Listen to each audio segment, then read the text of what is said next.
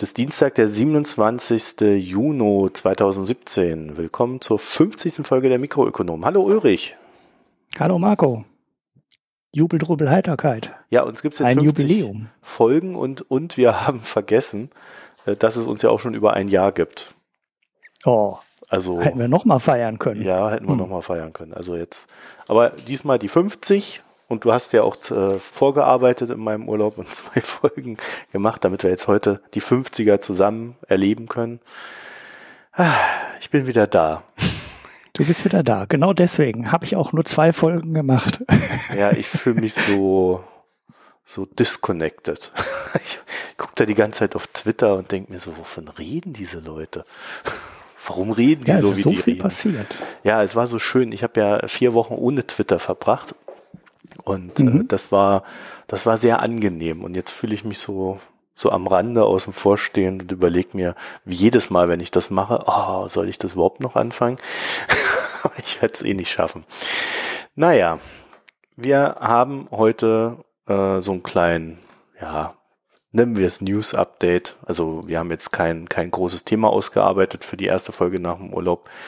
Aber wir haben so ein paar aktuelle News und da können wir mal kurz dann drüber reden. Das heißt, wird heute eine kurze Folge, lieber Thomas. Zumindest versuchen wir es. Und ähm, wir können ja mal anfangen mit Delivery Hero. Die haben gesagt, dass sie jetzt endlich an die Börse gehen, schon wieder. Das war ja mal geplant, wurde dann wieder abgesagt und dann mussten sie sich doch mal wieder finanzieren oder eine Finanzierungsrunde durchziehen. Da musste Rocket ein bisschen Geld reinschmeißen, Rocket Internet. Und dann gab es letztens irgendwie nochmal eine extra Finanzierungsrunde, wo wieder jemand Geld reinschmeißen musste. Ich habe schon wieder ganz vergessen, wie der heißt. Hast du es noch im Kopf? Wie? Nespas hießen Nespas. Ja, das war so ein ganz die. komischer. Aus ganz, Südafrika. ja, nicht, nicht, naja, egal. Okay, also, Sie wollen jetzt an die Börse gehen und wie wird denn die Bewertung sein? Weißt du Ja. was? Ja, es ist ja nicht sonderlich geheim, natürlich weiß ich das. Ähm, also Nespas ist äh, Anfang Mai, das ist noch gar nicht so lange her, zu einer Bewertung eingestiegen, die irgendwo in der Größenordnung von 3,3, 3,4 Milliarden lag. Was tendenziell mehr war als das, was die meisten damals erwartet hätten. Hm. Interessanterweise kommt jetzt wirklich, kur wirklich kurze Zeit später der Börsengang und der liegt nochmal eine Schippe drauf. Und die ähm, IPO-Spanne ist ja jetzt raus und äh, pro Aktie sind es 22 bis 25,5 Euro. Und daraus errechnet sich dann eine Spanne, also eine Bewertungsspanne für Delivery Hero von 3,8 bis 4,4 Milliarden Euro.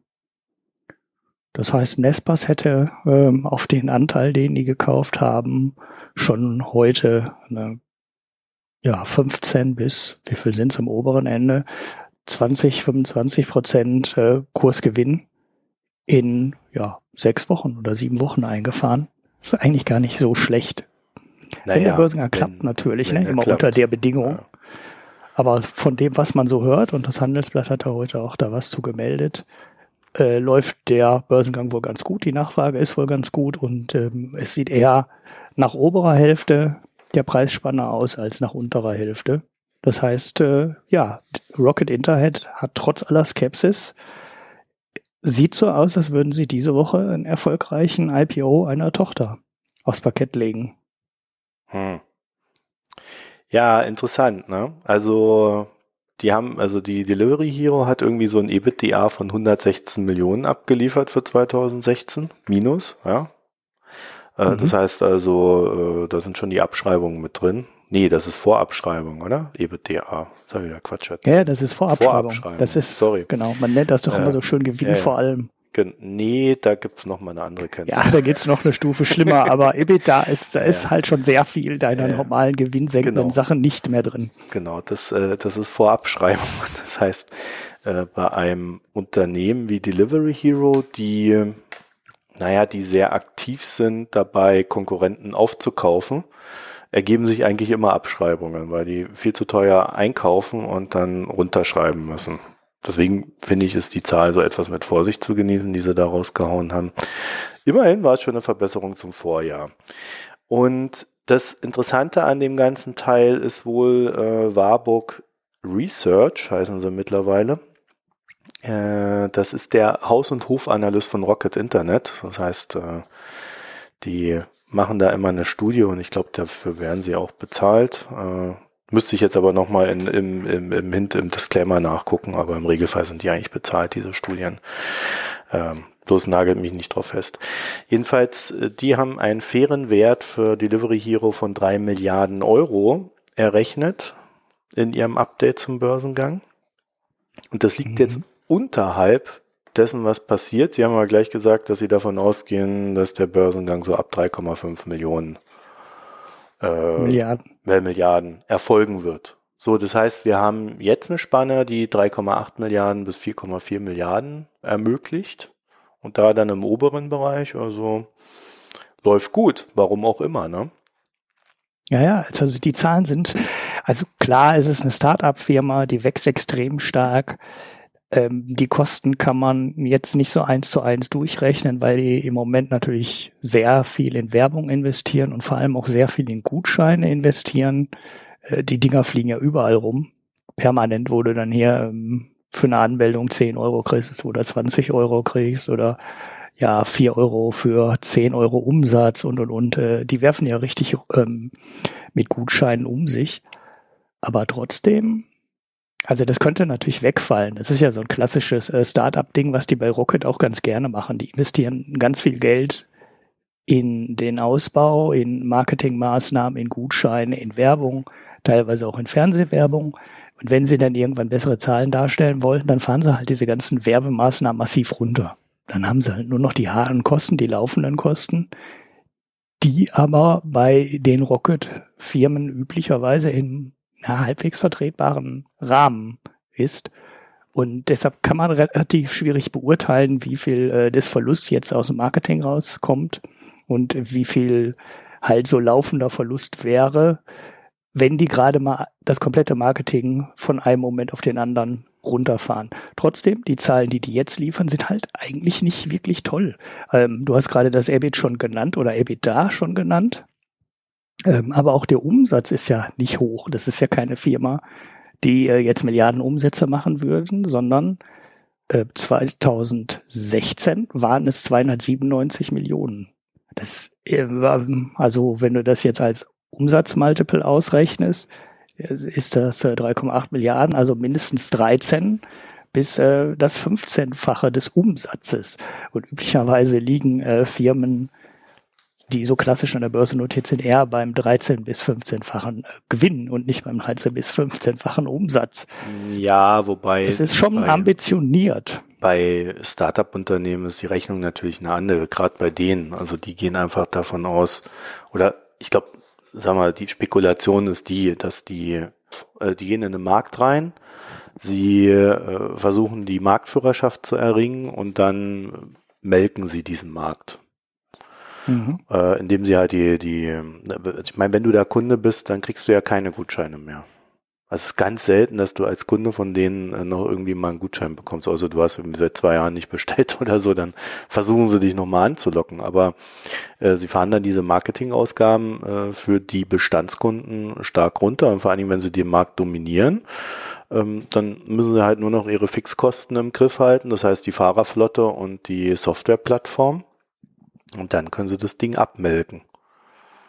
Mhm. Das ist die Rechnung dabei. Äh, ob das nun in allen ihren Märkten funktioniert, dass sie dort äh, führender werden, das ist halt wieder so eine Frage. Ne? Ich meine, äh, in Deutschland sind sie ja ganz gut aufgestellt mit pizza.de. Also ich glaube, das ist einer ähm, der stärksten Anbieter in dem Markt. Dann, was haben sie noch? Äh, Lieferheld und Fudora. Und also bei Fudura muss ich sagen, also ich, ich bestelle immer bei Deliveroo und wenn ich irgendwie wen rumfahren sehe hier in Köln, dann ist es eigentlich auch immer Deliveroo. Deswegen, da sind sie, glaube ich, nicht sehr gut platziert mit diesem Ding. Aber bei mhm. Pizza.de und bei Lieferheld ähm, habe ich so den Eindruck, also wenn man jetzt nicht direkt im Restaurant das Essen bestellt, bestellt man bei einem von den beiden. Ja, ja das stimmt schon. Die sind schon die sind schon sehr gut verbreitet. Ja. Ist aber nur Deutschland. Halt auch. Ja. Ja, aber die sind unter Delivery Hero auch überall. Also das ist ja, keine, äh, keine rein deutsche Marke. Die treten halt im Aufland meist, äh, meistens unter der Marke Delivery Hero, glaube ich, auf. Oder sie haben dann halt lokale Marken auch. Ist halt, wie du gerade schon gesagt hast, die äh, kaufen halt auch viel zu. Das äh, ist dann möglicherweise in den Abschreibungen auch schon drin, dass sie dauernd Firmen übernehmen und die dann äh, im Wert reduzieren müssen. Aber äh, das ist halt die klassische Strategie. Man nimmt ein Modell, was irgendwie funktioniert, hängt eine Marke da drüber und äh, ja, dann kauft man halt in Frankreich zu und in Spanien zu und in Italien zu. Und dann guckt man, welche Länder funktionieren und welche nicht funktionieren. Und äh, da, wo man irgendwann keine Chance mehr sieht, da verkauft man das dann halt. Und bei de in den Ländern, in denen es funktioniert und sich die Zahlen so entwickeln, wie man es sich gedacht hat, äh, investiert man weiter. Ja, und da haben sie jetzt äh, tatsächlich auch noch äh, in der Hinsicht etwas gemacht. Und zwar haben sie in England haben sie äh, Hungry House verkauft. das habe ich auch noch nie gehört. Also Hungry House wurde an Just Eat verkauft. Und da ja, haben das sie. Das ist ja große Konkurrenz. Ja, also ja, das ist jetzt wahrscheinlich der Marktführer da drüben. Und da haben sie 200 bis 240 Millionen Pfund eingenommen. Dann haben sie diese Finanzierungsrunde hier von 387 Millionen, die sie da mit diesen Nestbus gemacht haben. Und dann nochmal der Börsengang, bei dem sie dann äh, auch bis zu 483 Millionen Euro einnehmen können. Das heißt, wenn es jetzt äh, mit dem Börsengang auch noch gut läuft, dann könnten sie äh, so knapp eine Milliarde oder ein bisschen drüber sogar an, an liquiden Mitteln zur Verfügung haben. Also kein sehr gut laufendes Geschäft momentan, weil sie da Verluste machen, aber wachstumsstark und eine Milliarde zum Investieren. Klingt nach einer validen Strategie für ein Startup, wobei halt das Risiko bei solchen äh, Dingern immer ist, dass sie sich dann in diesen Nebenmärkten verzetteln. Also dass sie zu viel wachsen wollen. Also nicht mehr umschalten können auf äh, ich melk jetzt die Märkte. Mhm. Ja, ja, das kann er. Also ich meine, sie haben halt noch einen Haufen, sie haben halt einen Haufen Geld. Das ist schon mal nicht so das, äh, nicht so das Schlechteste. Und äh, mit dem Haufen Geld kann man halt bei der Konsolidierung, die wahrscheinlich kommen wird, äh, ja, vielleicht ein paar ganz gute Schnapper machen.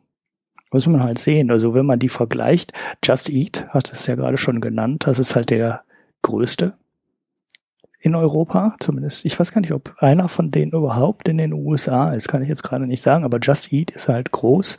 Delivery Hero ist groß. Und dann gibt's eine Firma, die ist ein ganzes Stückchen kleiner, äh, die heißt takeaway.com. So, die kenne ich auch aus ähm, den Niederlanden. Und das ist jetzt natürlich, ähm, ja, Takeaway ist halt wirklich viel, viel kleiner. Die beiden anderen liegen irgendwie bei 500 Millionen Umsatz, so um den, um den Dreh. 400, 500 Millionen Umsatz und Takeaway liegt beim Drittel. Pi mal Daumen. Das schreit eigentlich schon fast danach, dass die äh, jemand nimmt und dass sie dann halt Teil in Geld, Teil in Cash, Teil in Aktien übernehmen Vielleicht gibt's aber auch einfach irgendwelche Auslandsmärkte, aus denen sich irgendwelche kleineren Player zurückziehen oder ähm, die Venture Capitalisten dann sagen, okay, die verkaufen wir jetzt ähm, und na gut, mit, mit einer Milliarde auf dem Konto kann man eine gute Rolle spielen. Ich weiß jetzt nicht, wie es bei Just Eat aussieht. Vielleicht haben die genauso viel Geld auf dem Konto. Aber naja, mal abwarten. Die Bewertung ist halt trotzdem ambitioniert. Mhm. Also wer sich mal dafür interessiert, der kann sich dann nochmal so, so Unternehmen wie Grubhub angucken. Die sind auch börsennotiert. Äh, ähnliches Geschäftsmodell. Und ja, also ich bin da jetzt nicht so der große Fan. Ich glaube, Uber hat mittlerweile auch irgendwie Uber Eats oder irgendwie sowas. Genau, das ist auch so ein Restaurant-Ding, ne? wo du ja. dann in jedem Restaurant quasi dein Essen abholen kannst. Ja, ich weiß nicht, ob da dann irgendwelche am, am Ende kann eigentlich keiner von denen irgendwie große, groß über den Preis gewinnen. Weil das sind, das sind, äh, das sind wirklich Minimargen, die die da haben. Ich glaube, die verdienen zwei, drei Euro pro, pro äh, geliefertem Essen oder so. Also ich weiß mhm. nicht, ob die mit den Restaurants noch irgendwas am Laufen haben. Äh, da Bestimmt. fehlt mir schlichtweg das Wissen, dazu habe ich noch nichts gehört. Aber eher haben wir den Eindruck, die kaufen halt das Essen dann noch von den Restaurants und ähm, machen noch eine Fahrerpauschale obendrauf. Mhm. Ja, und wenn du dann halt so einen, so einen Fahrradfahrer da hast, dann ähm, geht das eigentlich ganz gut. Aber bei Uber verstehe ich es nicht, weil die müssen halt immer mit dem Auto fahren. Ne? Mhm. So ja, gut, die, die Firmen sind ja sowieso wie Uber, sind ja auch alle von den Arbeitsbedingungen her nicht ganz unumstritten. Ja. Weil das, äh, was den Fahrern, also hat, wie du sagst, äh, bei Uber ist es ein Auto, bei den meisten anderen ist es wahrscheinlich eher äh, ein Fahrrad. Ja, nicht wirklich gut, nicht wirklich gutes Geld bezahlen, ist halt so klassische Niedriglohn, ähm, sind halt so klassische Niedriglohnjobs, ähm, wo dann zumindest bei Teilen der Firma, also ich kann jetzt nicht ganz genau sagen, bei wem, aber da gibt's halt auch so selbstständige, so Selbstständigkeitsmodelle, wo du dann pro Fahrt bezahlt wirst, also pro Auslieferung bezahlt wirst. Und ja, dann kriegst du halt irgendwie zwei Euro oder drei Euro dafür, dass du dann ein Essen durch die Gegend fährst und hm, da kannst du irgendwie. Ach so, das ist dann für den Fahrer oder was? Ja, dann haben sie wahrscheinlich ja, genau. doch noch einen prozentualen äh, Dings. Aber da fehlt, da, da so weit habe ich da echt nicht reingeguckt.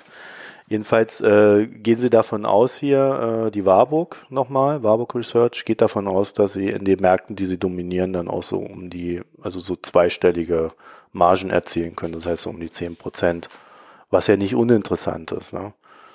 Mhm. Aber das sind dann schon so die Monopolpreise. Mhm. Und da ja. musst du halt erstmal hinkommen.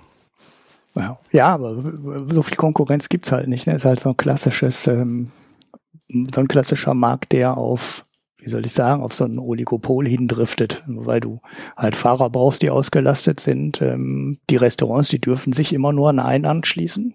Also ich auch ohne die Vertragsbedingungen dazu kennen, dass da beide Logos in einem Laden hängen, habe ich noch nie gesehen. Da hängt eigentlich immer einen von beiden. Das heißt, die müssen sich immer exklusiv binden. Und dann hast du halt irgendwann du hast halt keine 500 Lieferdienste dann in Deutschland, sondern du hast dann irgendwann zwei oder drei. Weil da hast du dann die Auswahl, da meldest du dich einmal an und du willst dich halt nicht 20 Mal anmelden, wenn du in 20 Restaurants bestellst, sondern du willst dich am besten nur einmal irgendwo anmelden und äh, dann eine vernünftige Auswahl haben. Ja, und dann bist du irgendwann so weit, dass die alle so mächtig werden, dass die von den Restaurants halt richtig schöne, ähm, ja, eine richtig schöne Marge abquetschen können. Mhm. Ich habe so das Gefühl, es könnte ein Markt sein, in dem auf einmal Amazon irgendwann auftaucht. Also wenn die ihre ja. Lieferkette mal ordentlich ausgebaut haben, dann äh, machen die das noch so nebenher. Wenn die Fahrer dann kein Essen austragen, dann müssen sie halt Elektronik austragen oder sowas. Also das könnte ich mir schon vorstellen, gerade in den Städten. Ja. Und außerhalb der ja, Städte gibt es das ja eh nicht, schon, ne? Zeugs. Ja, so Supermärkte, die auch kochen und äh, selber Spezialitäten herstellen und so, die hast du ja auch schon überall. Ja. Also die selber ihren eigenen Kaffee rösten und wo ein Restaurant ja. drin ist und äh, uh, theoretisch kannst du die Nummer natürlich auch weiterdenken mit dem Lieferservice. Ja, also äh, ich meine, Amazon hat ja jetzt, äh, können wir vielleicht auch noch kurz reinnehmen, hat ja jetzt angekündigt, dass sie ähm, Whole Foods übernehmen wollen.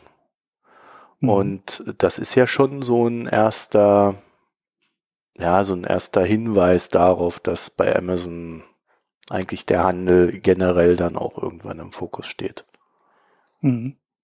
Ja, zahlen ja, da 13,7 ne? Milliarden Dollar, äh, legen sie da auf den Tisch, um das Ding zu kaufen. Ich muss dazu sagen, immer wenn ich in den USA bin, ich gehe sehr gerne im Whole Foods einkaufen ich gehe da ganz gerne rein, weil du kriegst dort, A, kriegst du dort äh, extrem viel, wobei ich die, das Warenangebot in den Biomärkten in den USA äh, schon fast als pervers bezeichnen würde.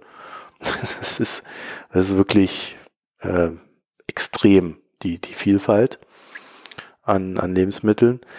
Und äh, vor allen Dingen kriegst du dort und du hast da so eine frische Theke, da kannst du dir halt äh, alle möglichen Sachen von, von Fleisch bis Salat äh, einfach in so, ein, so, so eine kleine Kiste packen und, und die dann entweder vorm Whole essen oder, oder daheim oder sonst wo. Also du kriegst dort äh, auf, auf eine recht preiswerte Art und Weise einfach mal ein, ein Mittagessen oder ein Abendessen, wenn du es brauchst. Und das in einer guten Qualität.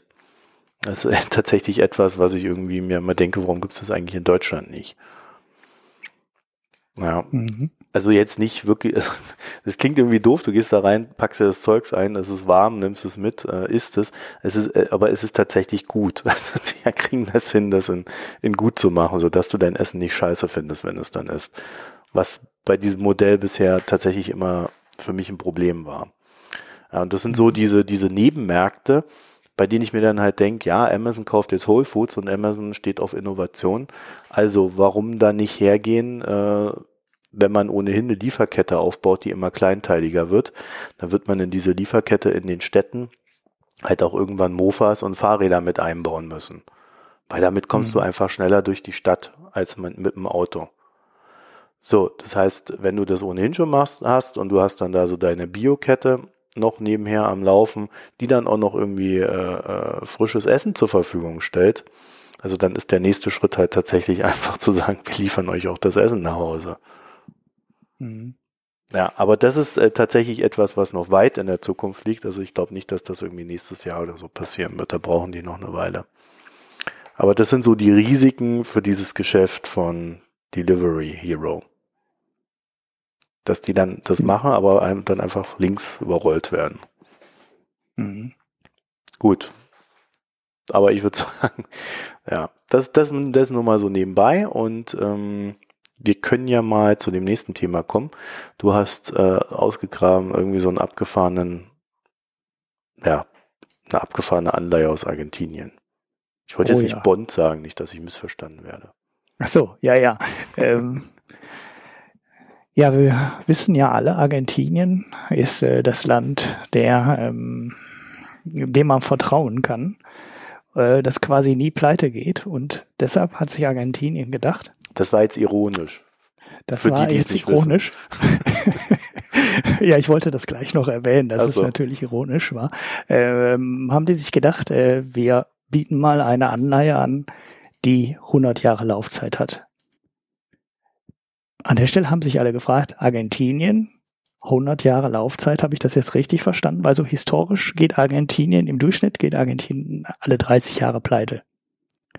Letztmalig war das äh, 1991 oder 92, bin mir jetzt nicht ganz sicher. Ähm, und abgewickelt ist äh, diese Pleite von Argentinien immer noch nicht. Da gab es dann so ganz ähm, harte Nummern, dass ein Hedgefondsmanager äh, Paul, äh, also Singer geschrieben, ich weiß nicht genau, wie er ausgesprochen wird, sogar argentinische Yachten hat mal festsetzen ähm, lassen in Häfen, um die Argentinier zu einer Zahlung und äh, zu zwingen oder zu einer Einigung zu zwingen. Ich weiß jetzt gar nicht, ob die Nummer komplett ähm, abgewickelt ist, aber äh, soweit ich weiß, ist sie noch nicht 100 Prozent. Und was alle Anleihen angeht und was alle Schuldner äh, äh, angeht, ähm, alle Gläubiger angeht, besser gesagt, äh, abgewickelt. Aber es gibt schon eine neue Anleihe. Und da fragt man sich natürlich, äh, wer soll das Ding kaufen? Ich meine, die Chance, dass äh, Argentinien die nächsten 100 Jahre diese Anleihe bedienen kann, ist, äh, die geht gegen null. Also es wäre halt eine, wäre eine Riesenüberraschung, wenn dieser Bond so lange läuft. So, dann habe ich mir aber mal die äh, Details der Anleihe angeschaut und habe ähm, gesehen, dass die sich mit acht Prozent verzinst. Und naja gut, das ähm, dann ist natürlich das Risiko, was man in so einer Anleihe hat, äh, ein ganzes Stückchen geringer, weil man bekommt halt auch Rendite auf der anderen Seite. Und der entscheidende Faktor, nach dem Anleger das äh, wohl beurteilen, ist die so, äh, sogenannte Duration. Also oder Duration, wenn man das Deutsch ausspricht, ist aber, glaube ich, eher ungewöhnlich, dass man das Deutsch ausspricht. Und dann, dieser Wert gibt an, wie lange die Anleihe ähm, normal bedient werden muss, bis du dein Geld, bis du dein investiertes Geld zurückbekommen hast. Oder das kann man sich ja ausrechnen, dass das äh, bei 8% Zinsen ähm, nicht so sonderlich lange, äh, lange dauert, weil du bekommst halt jedes Jahr 8% Zinsen und dann hast du halt irgendwann deine 100% Einsatz zurück. Dann bist du noch nicht im positiven Bereich, aber du hast halt deinen Einsatz zurück. Wenn die jetzt nach, ähm, wenn die jetzt halt zehn Jahre ihre äh, Anleihe bedienen, dann bist du halt schon äh, bei 80 Prozent. Das ist jetzt nicht ganz sauber gerechnet, weil Zins Zinseffekte reinrechnen müsste. Aber ähm, die Duration. Es gibt doch gerade eh keine Zinsen. Ja, ja, genau, deswegen kaufen die Leute ja auch die Anleihen, ne? Also diese so Dinger wie die von Argentinien, weil da gibt's halt noch die 8%. Ja. Und ähm, die Duration dieser Anleihe, dieser 100-jährigen Anleihe liegt bei 12,7 Jahre. Das heißt, wenn Argentinien in den nächsten 12,7 Jahren nicht pleite geht, hast du deinen Einsatz zurück. Und jedes Jahr, in dem die länger bezahlen, ähm, machst du halt eine positive, hast du halt eine positive Rendite. Ja, oder für Rechenfaule 30 mal 8. das ist die Renditeerwartung. Wieso 30? Naja, du hast gesagt, alle 30 Jahre gehen sie pleite. Ach so, ja, ja, ja, okay. ähm, also gleichmäßig ist es ja dann, so, so äh, ist es dann ja halt nicht, ne? Aber ähm, man, man kann, äh, man kann sich die Dinge an, man kann da natürlich auch so lustige Sachen ausrechnen, ähm, wie die Wahrscheinlichkeit, die sich aus dem Zins ausrechnet oder ergibt. Du kannst das ja auch rückwärts rechnen, ne? Also du kannst ja gucken, wie viel Zinsen zahlen die mehr als andere, als gute Schuldner ähm, dann guckst du, wie hoch die Ausfallwahrscheinlichkeit äh, von guten Schuldnern ist.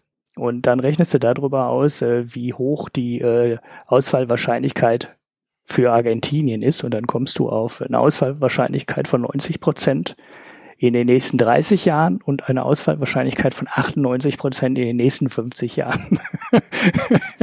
und derjenige, der das berechnet hat, betont dann auch, dass das äh, für 100 Jahre nicht äh, ausgelegt ist, das Modell.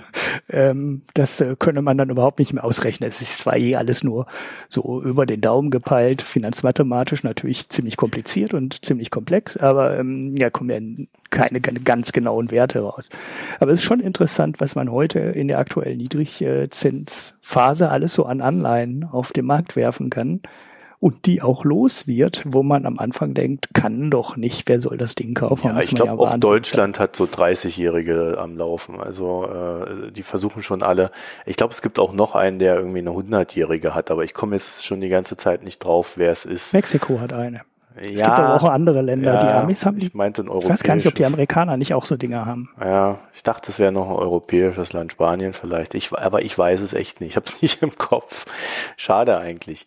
Naja, äh, ich finde das ja gar nicht mal so unspannend. Also man, man kann ja, man kann ja so eine, so eine Strategie fahren, so als spekulativen Nebenaspekt. Warum nicht? Aber da muss man dann halt auch tatsächlich äh, das Ding über ein paar Jahre halten und, und darf da nicht allzu viel rumfummeln. Äh, also wenn man, wenn man diese Form der Spekulation fährt, ich meine, handeln kann man das ja ohnehin von oben nach unten. Aber hm. ja, ich, äh, also ich finde es äh, gerade so was Lateinamerika betrifft, finde ich es immer sehr, sehr spannend, wie schnell die dann auf einmal alle pleite sind wenn es mal hart mhm. auf hart kommt.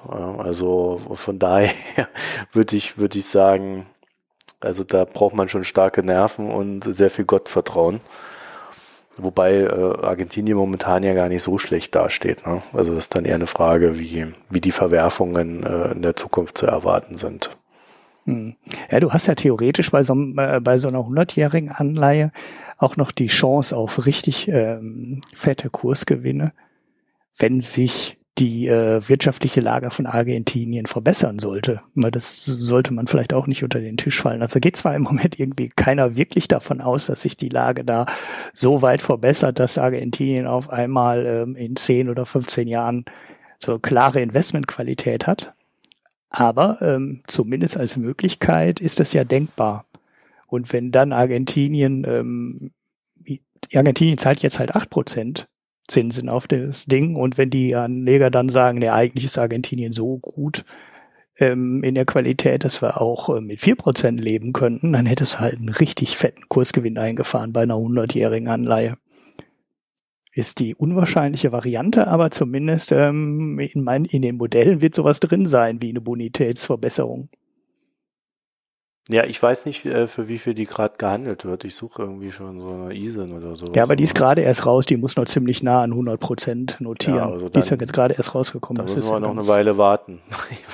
Es ist ja nicht so ein Venezuela-Ding, was äh, schon ein paar Jahre auf dem Markt ja. ist und noch 20 oder 30 Prozent des Nennwerts kostet.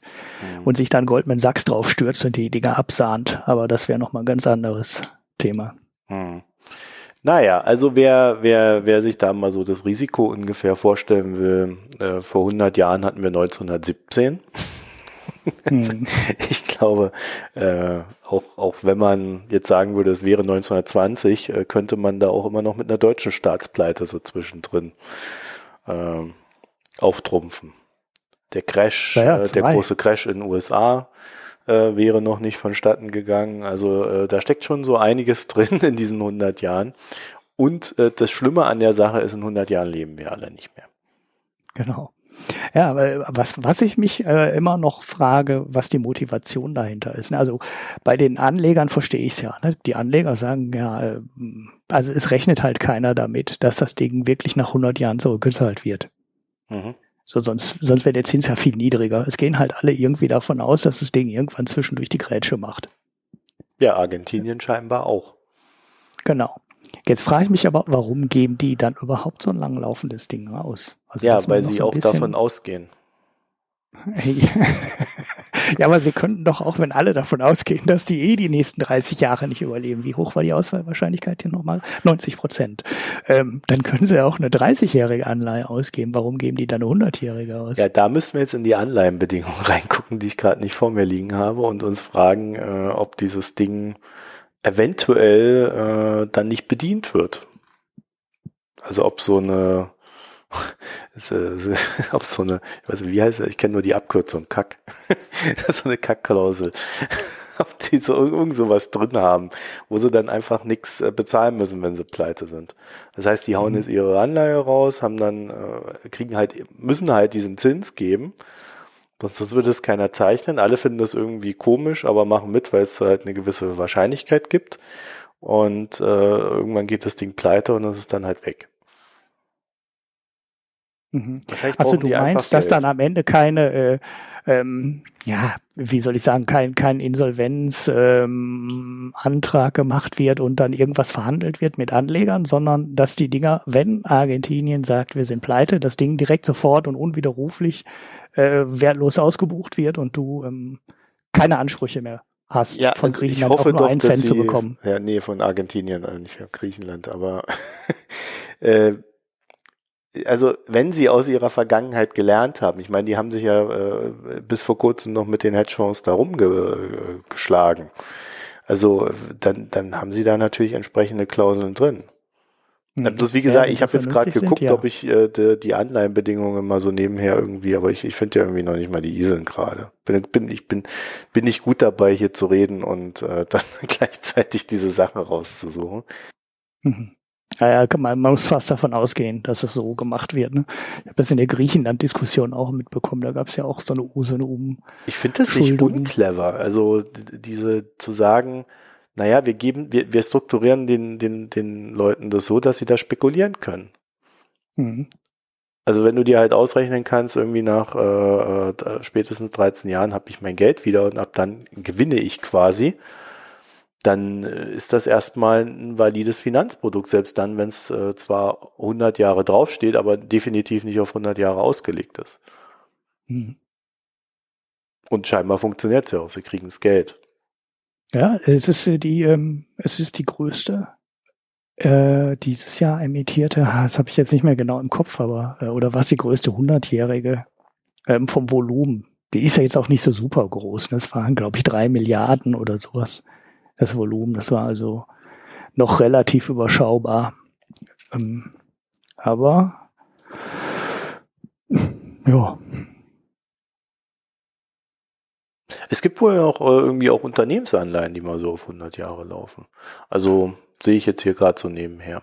Aber da geben wir euch mal so ein paar Links, dann könnt ihr euch da selber reinlesen. naja, okay. Was haben wir noch auf dem Schirm?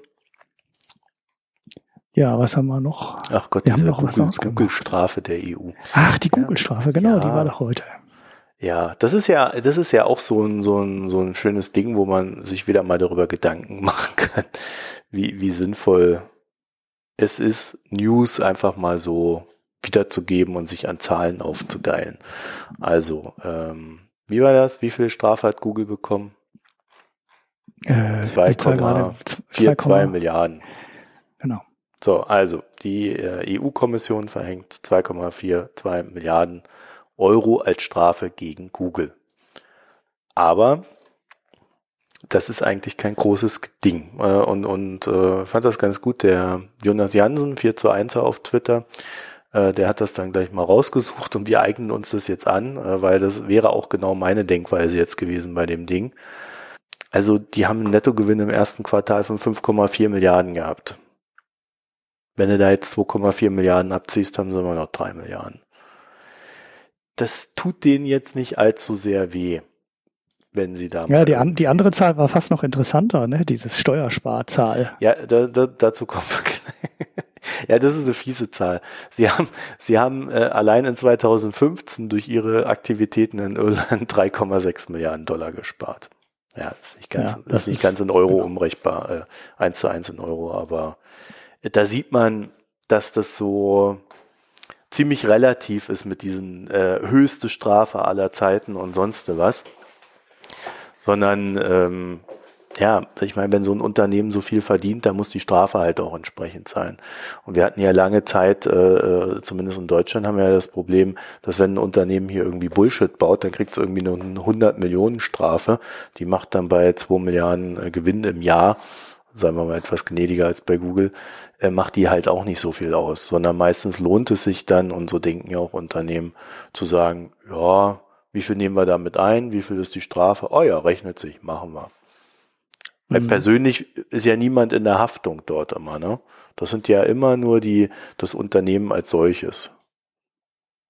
Und solange man die Leute nicht in den Knast steckt, rechnen die halt so.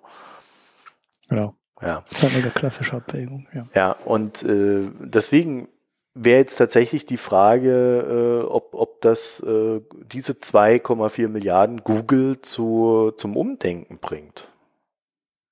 Ja. Also wir können natürlich, wir sollten vielleicht noch dazu sagen, die Strafe haben sie bekommen, weil sie ähm, bei dem Preisvergleichen ihre eigenen Angebote da so in den Vordergrund gerückt haben. Und äh, die EU-Kommission der Meinung ist, dass die, das fand ich auch einen ganz interessanten Aspekt, dass diese Preisvergleichssuche von Google nicht wirklich eine Preisvergleichssuche ist, sondern halt einfach nur dazu da ist, das eigene Angebot in den Vordergrund zu rücken. Mhm. Ja, ja das ist das, was auf der Suche dann bei Shopping, bei Shopping erscheint, wo das Produkt dann direkt eingeblendet wird. Genau. Und wenn du dann Geizhals bist oder äh, wie heißen die Idealo, dann wurdest du halt nicht mehr ähm, so angezeigt wie vorher, bevor Google dieses äh, Shopping-Angebot eingeführt hat. Ja, und das ist halt äh, bei so einer großen Suchmaschine, die, ich glaube in Deut Deutschland über 90 Prozent Marktanteil hat als Suchmaschine, äh, ist es halt äh, für die Konkurrenz in diesem Suchbereich dann auch äh, ein Riesenproblem. Hm. Ja, die, die, weißt du, ob die ähm, für was anderes auch noch die Strafen bekommen Nee, aber haben? es laufen es gab da mehrere Verfahren. Genau, es läuft nämlich diese Android-Geschichte da auch, ähm, wo sie irgendwas mit Android, Lizenzbedingungen, ich kriege das nicht so genau zusammen, ja, wo auch irgendwas war. Aber die Verfahren sind jetzt ähm, noch nicht beendet, oder? Also die laufen, glaube ich, immer noch weiter. Ja, die das laufen heißt, weiter. Genau, also äh, die haben jetzt nicht alle ähm, auf einmal beendet mit dem Urteil ja. von heute, sondern da könnte für Google noch mehr kommen. Ja. Also äh, diese, diese, diese Anzeigen, diese Preisanzeigen sind auch Teil der normalen Google-Suche. Ja, also das war dann mhm. wohl auch der große Aufhängerpunkt. Naja, also ich finde, wenn ich jetzt Google wäre, würde ich mir halt angucken, wie viel nehme ich damit ein und mir dann überlegen, wie ich da weitermache. Aber ähm, ich kenne diese Zahl leider nicht. Ähm, ich habe schon geguckt, ob ich sie irgendwo finde, aber ich habe da jetzt nicht irgendwo mal eine Zahl gesehen, wo mal jemand gesagt hat, ja, die nehmen da fünf Milliarden ein pro Jahr. Werden ja, sie natürlich das weiß nicht natürlich tun. auch keiner, ne? Ja. ja. Äh, äh, naja, das kann man sicherlich irgendwie rausfinden, aber das wäre jetzt ein größerer Aufwand, für den ich keine Zeit hatte. Aber äh, also ich, ich denke mal, die, die, die Kommission hat ja dazu gesagt, dass sie jetzt auch irgendwie Google innerhalb von 90 Tagen ähm, hergehen muss und das ändern. Ja, also sie müssen eine Anpassung vornehmen, sonst kriegen sie weitere Zwangsgelder. Und zwar bis zu fünf Prozent des weltweiten Tagesumsatzes seiner Muttergesellschaft Alphabet. Also das ist dann ganz Google. Ja. Mhm. Das heißt, sie sind da nicht aus der Nummer rausgekommen durch die Holdingstruktur, die sie da gebaut haben. Was ja auch ein mhm. interessanter mhm. Nebenaspekt ist. Ne? Ich überlege jetzt gerade, ob das, ähm, wie das damals bei Microsoft war. Ich glaube, ähm, bei Microsoft war auch die zweite Strafe so hoch. Ich glaube, die sind da, die haben, glaube ich, zweimal ähm, eine große Strafe bekommen. Und ich glaube, die zweite Strafe fiel auch nur so hoch aus, weil die in der ersten Strafe, weil die quasi wieder das gleiche gemacht haben wie in der ersten Strafe. Das heißt, Google muss schon, ich bin mir jetzt nicht ganz hundertprozentig sicher, aber ich meine, äh, es, es wäre so gewesen. Und ich glaube, dass das dann ähm, für Google hinreichend Grund ist, innerhalb dieser 90 Tage auch wirklich was zu machen, weil die Strafe, die dann droht, ja noch, ähm, noch größer wird als das, was sie jetzt bekommen ja, haben. da geht's ja um Umsatz, da geht's ja nicht mehr um, um Gewinne, ne? Genau, das also kann das halt ist schon richtig teuer ordentlich, ja. werden. Mhm. Das heißt, das kann sich richtig gut durchschlagen. Und da, also vor allen Dingen, wenn es die Muttergesellschaft ist, wo quasi alles andere ja auch noch drunter hängt. Das ist Google ist ja, Ja, immer ja noch gut, das alles andere ist Hauptgeschäft. aber, ja, aber das andere ist jetzt noch irrelevant. Die verdienen ja nur Geld mit der Suchmaschine, der Rest, der bringt ja, ja, nichts. mit YouTube doch mittlerweile auch, oder? Ja, aber YouTube hängt, glaube ich, auch in der Suchmaschine. Also selbst wenn es nicht die Holding drüber wäre, ich glaube, YouTube ist keine eigene Entity. Ist das so? Weiß ich aber nicht. Kann ich Ah, jetzt ja. auch nicht 100% sagen. Vielleicht ich glaube, in dem ja ganzen Alphabet-Ding hängen dann die Autos drin und die weltumspannenden Satelliten und was weiß ich, was sie alles für ein Zeug herstellen. Ich weiß nur, dass da immer ein, ähm, bei Alphabet in den Geschäftsberichten irgendwie drin steht, ja, hier ist äh, Google und äh, die sind total profitabel. Und ähm, hier ist der ganze Alphabet-Rest und äh, der ist total unprofitabel. Also das heißt nicht unprofitabel, sondern halt richtig fett in den roten Zahlen. Das heißt, sie verdienen dann, wenn die jetzt die 5,3 Milliarden oder sowas waren das, ne, im ersten Quartal verdient haben, dann hat Google, ich sage es jetzt nur so aus dem Kopf ganz grob, äh, irgendwie 6 Milliarden verdient oder 6,5 Milliarden verdient und der gesammelte Rest ähm, halt eine Milliarde Minus gemacht. Und ich glaube, umsatzmäßig macht der gesamte Rest, also äh, was dann noch zu Alphabet gehört, auch, glaube ich, ne, nix aus. Ich glaube, das ist Google, sowohl was den Gewinn angeht, wie auch was die Umsätze angeht. Und der Rest ist, glaube ich, ziemlich irrelevant. Ja, also ich glaube, nur durch diesen Zusatz äh, wird Google einlenken. Und sie haben ja auch schon irgendwie, sie haben ja schon wieder so eine ganz komische Na äh, äh, Stellungnahme dazu rausgegeben, dass sie das äh, alles mit höchster äh, Demut entgegennehmen äh, und jetzt überlegen, was sie tun. Und es genau prüfen werden. Mhm. Das ist ja, also sie, sie lassen sich halt wieder alle Optionen offen. Ich weiß gar nicht, wo sie da jetzt noch hingehen können. Ähm, ja gut, sie können halt vor die europäischen Gerichte gehen, ne? Und dann äh, ihr Ding äh, durchklagen. Und dann Genau. wird halt, äh, werden dann die EU-Gerichte das irgendwann bestätigen. Das hat Microsoft ja auch gemacht. Die haben die Strafen damals ja auch nicht einfach akzeptiert. Äh, Das sind dann wieder so jahrelange Verfahren. Ne? Das Schöne bei Mhm. solchen Strafen ist, äh, die Gelder werden in der gesamten EU aufgeteilt. Das heißt also, Deutschland als größter Nettozahler, da, das ist ja immer ganz wichtig für uns, bekommt auch den größten Anteil Wow. von den zwei Ja, dann Milliarden. holt, dann holt euch noch mehr Geld von Google. Verklagt die noch mehr. Ja. Ja, es war ja eine Springer-Initiative, das wollen wir nicht vergessen. Also äh, die, die haben ja damals äh, zusammen mit der FAZ äh, im Trommelfeuer äh, hat Springer ja diese große Welle losgetreten und sie haben ja mit ähm, boah, wie heißt denn der Laden? Ich habe da schon so lange nicht mehr, ich habe schon echt lange keinen Preisvergleich mehr benutzt. So hänge ich in dieser Amazon-Welt drin. Das ist echt schlimm. Idealo. Idealo, gibt's. genau. Die sind groß, ja. Ja, das sind die, die, das sind die, die bei Springer dranhängen und ähm, Ah. die waren äh, da ganz stark dabei, also das Zeugs voranzutreiben. Ich weiß jetzt aber tatsächlich auch nicht mehr aus dem Kopf, wie viel Verfahren da am Ende jetzt laufen. Ich habe diese Aufschlüsselung da äh, eigentlich nicht mitgekriegt, weil am Anfang war es irgendwie ein Verfahren und dann haben sie es irgendwie aufgeteilt, hatte ich so das Gefühl. Also ich kann es nicht sagen. Aber diese Android-Geschichte läuft gesondert und ja, und dann, dann gibt es, glaube ich, noch, noch irgendwie ein, zwei Sachen, die zweifelhaft sind. Hm, Es gab auch mal diese, bei der Hotelsuche gab es auch mal irgendwas. Aber das war aber doch fast- HRS, oder? Ja, ja, ich, ich glaube aber, dass die, äh, dass das auch, glaube ich, keine europäische Geschichte war. Nee, Google. HRS hat eine, hat eine Preisgarantie äh, damals gegeben. über Nee, das meine ich nicht. Ja, die wurde auch gekippt. Ich meine irgendeinen Hotelvergleich. Ich meine irgendeinen Hotelpreisvergleich, der auch mit Google Hm. irgendwas zu tun hatte. Aber ich glaube, das war eine US-Geschichte, wo die jemand genau aus so einem ähnlichen Grund ähm, verklagt hatte. Aber da bin ich mir jetzt auch nicht mehr hundertprozentig sicher. Hm.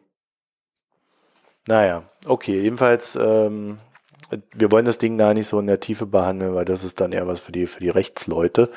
Aber äh, ich glaube, wir können da mitnehmen, A, die Strafe ist jetzt nicht so hoch, wie sie klingt. Und B, ja, etwas mehr Einordnung tut der Sache mal ganz gut. Mhm. so. Gut, ich weiß gar nicht, wie viel haben wir denn. Oh, wir sind noch nicht mal bei einer Stunde. Also da würde ich sagen, dann, dann kann man noch irgendein Thema reinnehmen. Du hast, äh, du hast hier so ein, so ein komisches Ding reingeknallt äh, mit Australien.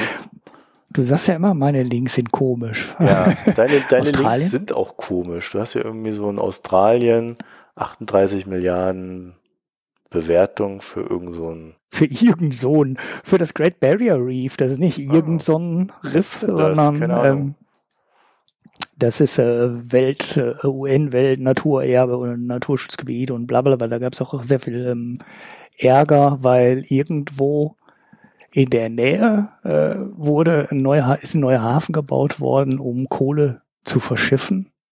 Und das ist der erste Hafen gewesen, der durch dieses Riff durchfährt.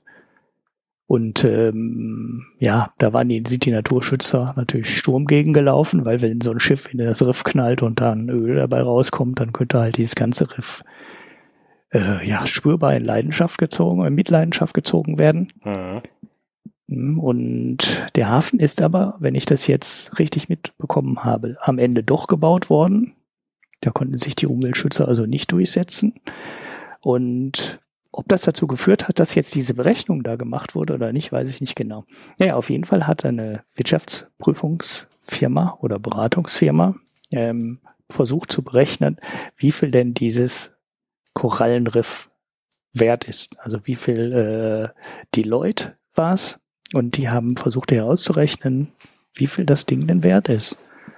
Und da fragt man sich, kann man denn so Umwelt bewerten? Macht das überhaupt äh, Sinn? Also ich meine, ist das nicht äh, grundsätzlich ähm, unbewertbar oder unbezahlbar? Gut, sie haben es versucht. Und die Basis, auf der sie es versucht haben, ist der wirtschaftliche, der direkte und indirekte wirtschaftliche Wert, der durch dieses Riff anfällt. Und da sind die hingegangen und haben versucht äh, zu berechnen, wie viele Arbeitsplätze da dran hängen. Also das ist dann natürlich Tourismus. Die Leute fahren dahin, machen ihre Schnorcheltouren. Das soll wohl weltweit, ist es wohl die Location, wo man als Taucher mal gewesen sein muss, weil es halt wirklich auch lang ist. Äh, das ist halt nicht so ein kleines Riff um eine Insel rum, sondern das Ding ist, weiß ich nicht, 200, 300 Kilometer lang. Und ähm, die ganze ja, was ist das? Nordostküste ist, äh, da geht halt dieses Riff dran vorbei und der Tourismus, der sich dahinter abspielt, spielt sich da ab wegen des Riffs. Ja, also das ist Tauchurlaub, der dann da stattfindet. Und das führt dann dazu, dass dann direkt, direkt am Riff und den Tourismus 39.000 Arbeitsplätze hängen und indirekt nochmal weitere 25.000.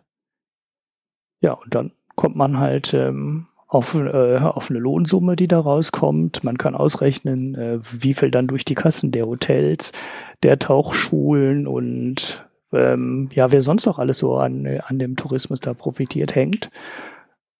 Kann dann ausrechnen, das sind ungefähr vier Milliarden im Jahr, die es an Umsatz produziert. Also die äh, an Tourismus dort stattfindet, die sonst da nicht stattfinden würde in Australien. Ja, und dann rechnet man dann Gewinn raus, eine Lohnsumme raus und dann rechnet man halt hoch, äh, dass dann ein Wert daraus entsteht und dann kommt man halt auf diese 38 Milliarden Euro. Hm. Ob man, ob es jetzt wirklich so nützlich ist an so einem Riff, was ja eigentlich, was man ja auch aus anderen Gründen, also nicht nur aus äh, Wertgründen oder Arbeitsplatzgründen erhalten möchte, weil es halt wirklich weltweit einmalig ist, ähm, ob das so sinnvoll ist, da ein Preisschild dran zu kleben, lasse ich mal offen, aber nee, äh, man nee, kann nee, sie thematisieren das ja. Sie sagen ja, das ist unbezahlbar, das Ding. Ähm, und, und stellen dann halt die Frage, also ist es unbezahlbar und man kann es auch nicht äh, reparieren und man kann es auch nicht ähm, ersetzen. Äh, und, und stellen dann halt die Frage, aber was ist es wert? so, mhm. Das Ganze wurde finanziert von ähm, tatsächlich wohl auch noch der äh, dieser dieser Parkgesellschaft, die das ganze Ding betreibt oder die das verwaltet ah. oder kontrolliert oder was auch immer. Und äh, der National Australia Bank, was auch immer das ist, die kenne ich jetzt auch nicht. Ich kenne mich da in Australien echt nicht aus. Aber es klingt irgendwie national. Und äh, die und ja, die haben das wohl mitfinanziert und dann haben die das halt einfach mal durchgerechnet. Mhm. Ist, ich finde das ja auch mal ganz interessant. Also äh, neben dem, es ist unbezahlbar, gibt es halt auch echt noch diesen ökonomischen Faktor und mit diesem ökonomischen Faktor alleine könntest du wahrscheinlich das bisschen Schifffahrt, was die da noch so nebenher stemmen, äh, aus dem aus dem Ring kegeln. Ja. Ich, wäre jetzt auch mal interessant gewesen im Rückblick, ob das ähm, zu dem Zeitpunkt schon mal jemand gemacht hat. Äh, als dieser Kohlehafen da gebaut wurde, gebaut werden sollte. Da gab es auch irgendwie, ich die kriege die Geschichte aber leider nicht mehr komplett zusammen. Ähm, da gab es auch irgendwie eine Beteiligung mit der Deutschen Bank. Da sollte die Deutsche Bank einen Kredit geben an irgendwas in der Beziehung und dann haben die sich sogar daraus zurückgezogen, weil die Umweltschützer dagegen auf die Barrikaden gegangen sind. Muss ich aber raussuchen. Weiß ich jetzt nicht, ob es äh, richtig im Kopf, ob ich es richtig im Kopf habe. Ich verlinke euch mal die Studie. Mhm. Da können wir dann. Hast du die Originalstudie gefunden? Ja. Ich habe nur so einen zusammenfassenden ja, ja. Bericht gelesen. Ich habe die, ich hab die Originalstudie, also irgendwie 92 Seiten. Also wer mal am Wochenende nichts zu tun hat, der kann sich da mal durchlesen. Äh, also da, da steht dann einiges drin. Aber sie betonen wirklich, äh, äh also das, das soweit, soweit habe ich es gelesen, sie betonen wirklich mehrfach, dass ähm, das Ding nicht ersetzbar ist und nicht wiederbringbar und äh, alles Mögliche. Und dass das halt nur eine ökonomische Sichtweise ist, um halt allein auf der Schiene schon äh, zu prüfen, ob das nicht sinnvoll ist, da zu, äh, die Schiffe da wegzubringen. Mhm. Ja, also das äh, ist schon interessant. Das ist mal ein interessanter Ansatz. Ja, ist ja selten, dass so, so Unternehmensberater und ähnliches mal und Beratungsunternehmen irgendwie mal was Gutes tun. ich will jetzt nicht den ganzen Stand äh, verunglimpfen, aber äh, man bekommt da ja eigentlich immer nur was Schlechtes mit. Und wenn sie jetzt hier mal was Gutes gemacht haben, dann soll es ja auch mal okay sein. Ist natürlich eine Schweinerei, dass sie das wieder sich haben bezahlen lassen. Ne? Mhm. Hätte man ja auch ja, mal für die Umwelt so. tun können. Ja, aber so sind sie. Berater wollen für alles Geld. Ähm, vor allem, naja. wenn es ihre Dienstleistung ist, ne, die sich dann auf so Berechnungen auch spezialisiert haben, ja. können natürlich auch nicht alles verschenken. Vielleicht haben sie auch nur einen kleinen Betrag genommen. Das wollen wir, wollen wir ihnen ja nicht absprechen. Das weiß ich nämlich nicht. so. Naja, also ähm, ich, ich finde, die Zahl ist ja schon ganz gewaltig. Allein, allein diesen Tourismus da. Äh, einfach mal so mit 20 Milliarden, äh, das ist ein Pfund, ne? Und der kommt mhm. ja immer wieder. Also das ist ja ein jährliches Ereignis, dieser Tourismus. Mhm. Ja, siehst, ich habe das richtig im Kopf mit der Deutschen Bank. Habe ich jetzt gerade wieder gefunden beim World Wildlife Fund. Mhm. Das, äh, der Hafen hieß Abbott Point und sollte ausgebaut werden. Den gibt's also schon, aber der sollte ausgebaut werden zur, für den Kohleexport nach Indien. Und äh, die Deutsche Bank hat dann 2000, jetzt muss ich mal kurz zurückscrollen, 2014 gesagt, sie werden sich nicht an der Finanzierung des Ausbaus des Hafens beteiligen. Ich habe noch eine Ergänzung zum Riff, die uns jetzt hier an der Stelle noch interessiert. Äh, einmal, das hat ist ungefähr so groß wie Deutschland, das Ding. Oh, noch viel größer, als ich gerade gesagt habe. Hm. Ja. Ähm, also fast so groß jetzt nicht, eins zu eins. Und zwischen 1985 und 2012 starb schon mal die Hälfte aller Korallen. Hm, das Problem haben wir jetzt wieder. Ne? Wassertemperaturen. Ja, das heißt, Erderwärmung ist für das Ding auch ein ziemliches Thema. Davon habe ich auch schon gehört, dass äh, gerade so Korallen eins der ein, äh, ja, ein größeres Problem mit der Erderwärmung haben. Ja, die sind super empfindlich wohl. Ja. Also da steckt eine ganze Menge dahinter, äh, nicht nur an Tourismus, sondern, sondern tatsächlich an dem, was auf unserer Welt so fleucht und kreucht. Das ist natürlich mhm. schon gigantisch. Ja, ja. ja da gibt's ja noch andere Inseln, die dann da noch viel mehr von betroffen sind. Die sind, so Südseeinseln sind ähm, im Meer durch das Korallenriff relativ gut geschützt vor hohen Wellen.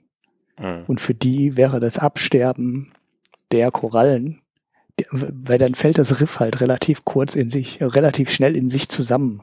Es ist halt äh, nicht stabil, wenn das abgestorben ist. Und für so kleinere Südseeinseln, die von so einem Korallenatoll, so Korallenbänken, wie nennt man das? Korallenbänke, ähm, umgeben sind, könnte das Absterben der Korallen äh, eher ähm, gefährlich werden als der Anstieg des Meeresspiegels. Weil dann halt die Wellen über die Insel klatschen, wenn da mal irgendwann so ein Wirbelsturm vorbeikommt. Und äh, dann ist der natürliche Schutz gegen diese hohen Wellen weg.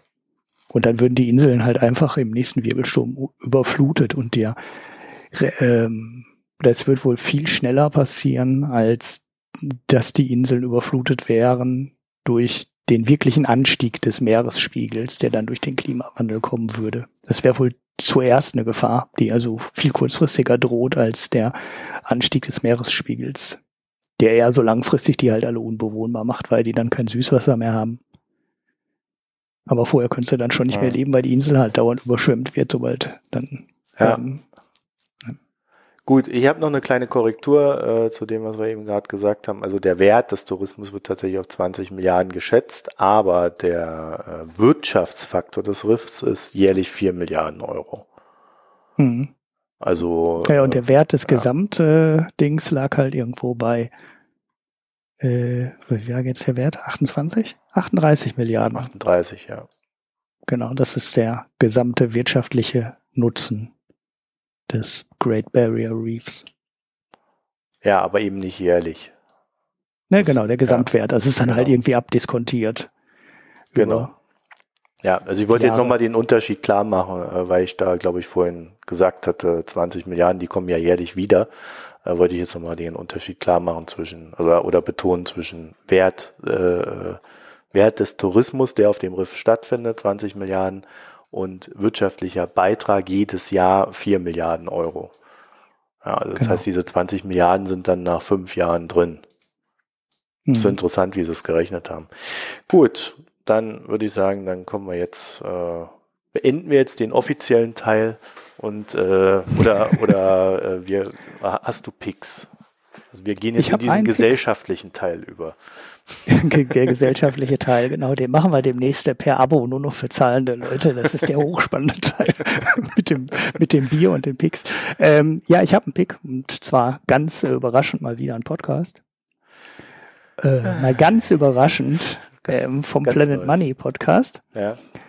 Und zwar die Folgen 770 und 771 über ein Thema, was ich hier eigentlich auch immer schon mal besprechen wollte, wo wir jetzt aber irgendwie sechs Monate lang nicht so gekommen sind. Und deshalb empfehle ich jetzt einfach mal den Planet Money Podcast zu dem Thema. Und da geht es um die äh, de facto Bargeldabschaffung in Indien. Mhm. So, also die Folge heißt, wenn Indias Cash disappeared. Und das sind halt zwei Teile, die ja, knappe halbe Stunde lang sind, 25 Minuten, irgendwie sowas um den Da Dreh. wird das alles erklärt, oder? Und da wird erklärt, warum sie das äh, Bargeld abgeschafft haben, ähm, welche wirtschaftlichen Auswirkungen es hatte, äh, wie die Lösungen der Inder waren, um drumherum, ja, um äh, weiter klarzukommen, weil die durften halt nur noch einen relativ überschaubaren Betrag pro Tag von der Bank abholen also die haben die Banknoten umgetauscht, um vielleicht ganz kurz den Hintergrund zu erklären. Ne? Die haben ja alten Banknoten halt quasi ungültig erklärt und haben neue ausgegeben. Und dadurch mussten alle Leute, die bis jetzt ihr Erspartes irgendwo in der Kasse, im Kopfkissen, ähm, was weiß ich, was man in Indien dafür benutzt, ähm, aufbewahrt haben, zur Bank gehen und ihr altes Geld in neues Geld umtauschen. Das ging alles nur mit Personalausweis, ja, man musste sich halt identifizieren. Das haben sie über Nacht gemacht. genau. Also das die ist die Leute sind also Information dabei. Die, genau. die Leute sind halt morgens ja. aufgestanden und haben gese gesehen, huch, mein Geld ist jetzt ungültig und ich darf damit nicht mehr bezahlen. Und ich muss jetzt erstmal zur Bank rennen und die alten Geldscheine neu umtauschen. So, und dabei musste man sich halt identifizieren und bekam dann neue Banknoten, was aber nicht so einfach so ein 1 zu 1 Tausch war, sondern man bekam halt pro Tag ähm, einen relativ überschaubaren Betrag. Ich weiß jetzt, ich habe es nicht mehr im Kopf, wie viel es war. Es war auf jeden Fall nicht so viel, dass Touristen, die in einer Familie gerade durch Indien ähm, gereist sind, damit klargekommen sind. Also das ist vielleicht für den Inder, der jetzt nur so normal lebt und kein besonders hohes Einkommen hat, war das in Ordnung. Für Händler war es aber nicht in Ordnung, weil das viel zu wenig Geld war. Und wenn jemand einen gewissen ähm, Lebensstandard hatte, wie so ein westlicher Tourist mit einer ganzen Familie, war es halt richtig kritisch, weil du hattest dann halt ein Hotel, was du zu bezahlen hast, du hast möglicherweise Flüge, die du zu bezahlen hast und da reichte das Geld, was du täglich von der Bank abholen konntest, vorne und hinten nicht aus. Das war dann am Ende auch für viele die Lösung. Das heißt, man ist auf bargeldloses Bezahlen umgegangen, äh, umgestiegen. Mhm. Und da sind die Anbieter, die in Indien bargeldlos, ähm, ja, bargeldlose Zahlen anbieten, richtig durch die Decke gegangen. Also die hatten eine halbe Million von Anmeldungen pro Tag und äh, wir sind von so wirklich kleinen Nischenanbietern jetzt zu Konzernen gegeben, äh, gewachsen, wirklich innerhalb von Monaten, die in der Rangliste der äh, weltweiten Bargeld los Zahlsysteme ähm, halt irgendwo in den Top Ten schon auftauchen. Das heißt, da sind wirklich äh, indische Firmen durch die Decke gegangen, dadurch, dass der Staat das Bargeld verboten hat. Und jetzt kannst du halt in Indien auch relativ gängig überall im Restaurant, im Taxi und und und ähm, bargeldlos bezahlen, was halt früher ähm, in Indien sehr unüblich war, ist jetzt halt äh, in kürzester Zeit ziemlich gängig geworden. So, das sind zwei ganz interessante Folgen. Nicht verschweigen sollte man übrigens auch, dass sich da wirklich Leute umgebracht haben. Ne? Die wussten halt nicht mehr, wie sie. Die waren halt von einem Moment auf den anderen waren die illiquide. Die hatten Geschäfte, die sich mehr abwickeln konnten. Die hatten vier Familien, die sie nicht mehr bezahlen, äh, wo, für die sie das Essen nicht mehr kaufen konnten und so. Das war schon ziemlich, war schon eine ziemlich harte Nummer. Ähm, kann man sich mal anhören. Und ein Experiment, was so in der Größenordnung halt noch, noch nicht jemand gemacht hat. Ne? Es geht um 1,3 Milliarden Menschen, denen man mal so über Nacht das Bargeld äh, ja, ähm, entwertet hat. Ja, und wer sich jetzt fragt, warum die nicht auf die Straße gegangen sind, um dem Typ, der das ausgelöst hat, dem Ministerpräsidenten, äh, den Kopf abzuschlagen, da habe ich, hab ich letztens einen sehr interessanten Grund erfahren. Äh, die waren alle nicht so ganz sauer, weil es sozial gerecht war. Es hat einfach alle erwischt. Also auch die Reichen mhm. hatten endlich mal, in Anführungszeichen, ein, Pro ein finanzielles Problem und das hat den nicht so ganz Reichen sehr gefallen. Äh, und dann fühlten, fühlten sie sich gerecht behandelt. Aha. Ja, in dem Podcast kommen noch ein paar ganz interessante ja. Sachen. Äh, also das Ganze diente natürlich, das habe ich bis jetzt noch nicht erwähnt, ähm, das Ganze diente natürlich der Schwarzgeldbekämpfung. Ne? Also das ja. war der offizielle Grund. Schwarzgeldbekämpfung und Korruption. Das sollte halt durch die quasi Abschaffung von Bargeld, weil so Geschäfte laufen halt üblicherweise in bar und unkontrolliert, äh, eingedämmt werden. So, das äh, ähm, unterstützt jetzt, unterstreicht jetzt deinen Punkt, den du gerade hattest mit der Gerechtigkeit halt auch nochmal, weil die Bevölkerung, die machen zwar alle in so einem korrupten Land mit, aber die meisten machen es halt doch sehr ungerne. Und man macht mit, weil man halt sonst nichts bekommt bei der Behörde oder ähm, weil sonst halt im öffentlichen Leben an vielen Stellen halt gar nichts geht. Aber dass äh, man davon profitiert oder dass die Bevölkerung das Gefühl hat, sie würde von Korruption profitieren. Das gibt's halt nicht. Das heißt, auch aus dem Grund dürften große Teile der Bevölkerung hinter dieser radikalen Maßnahme ähm, gestanden haben. Und was da im ersten Teil des Podcasts kommt, ist, dass die Idee halt wirklich aus so einer ja, teilreligiösen, wie soll ich sagen, sektenartigen, ideologischen Ecke kommt. Das fasse ich jetzt aber nicht mehr zusammen, weil sonst müsst ihr den Podcast nicht mehr hören. Es sind echt zwei Folgen, die man sich äh, sehr gut anhören kann und das äh, Thema ist halt auch super interessant. Bargeldabschaffung. Ähm, alles läuft dann Bargeld los, alles läuft noch über Banken, äh, alle Bankgeschäfte kontrolliert, werden kontrolliert und so. Das sind ja Sachen, die man hier auch dauernd in den Medien immer liest. Ähm, Haben die, die denn das Thema Gold behandelt? Äh, das Thema Gold kommt äh, nicht wirklich prominent dran. Das Thema Bitcoin kommt übrigens interessanterweise auch gar nicht dran in den Folgen, wo ich jetzt ehrlich gesagt fast mit gerechnet hätte, dass das auch ähm, kommt. Aber ähm, Bitcoin scheint in Indien kein großes Thema zu sein.